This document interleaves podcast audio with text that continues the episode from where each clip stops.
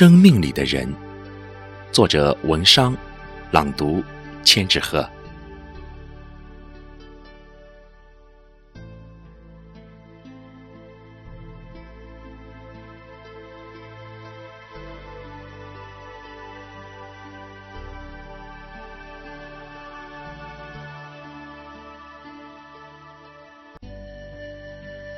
高原烙下的脚印，沧桑而富有磁性。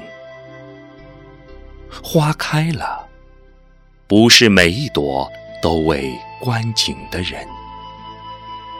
我的绿色只给春风配音。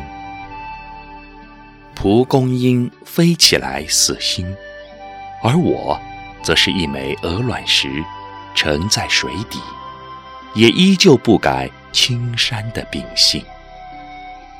大海退潮的黄昏，寂寞却不减豪情。灯亮了，不是每一盏都应赶海的人。我的晚秋要等橘色放晴。薰衣草舞起来像云，而我。虽是一只小燕子，坠入夜幕，却依然不失竹节的本真。